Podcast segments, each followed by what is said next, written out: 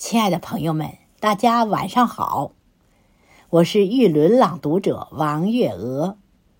冬雪过后，冰雪消融，冬去春来，万物复苏。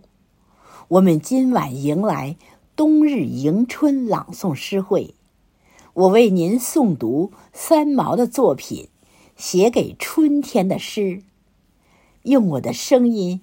以诗歌及散文的形式吟唱幸福和喜悦，迎接春天的到来。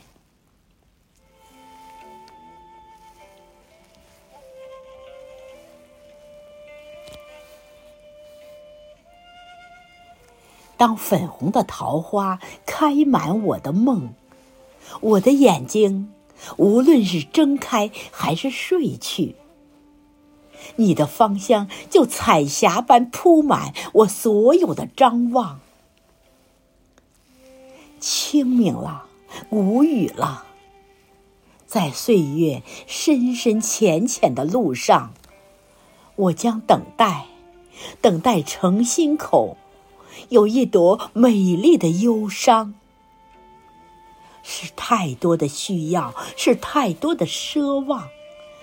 是太多的，是太多的不想分离，又不能长久的厮守，只好只好让一条长长的银河，涓涓的流过你我的身旁。桃花三月里，春风不相识。一朵桃花，一片红霞。满眼春光，花开的时候，谁都没有结果。想结果的人儿，只好守住季节，去立夏，去小暑，去霜降。不想结果的是风，是蝶，翻飞着就过了篱墙。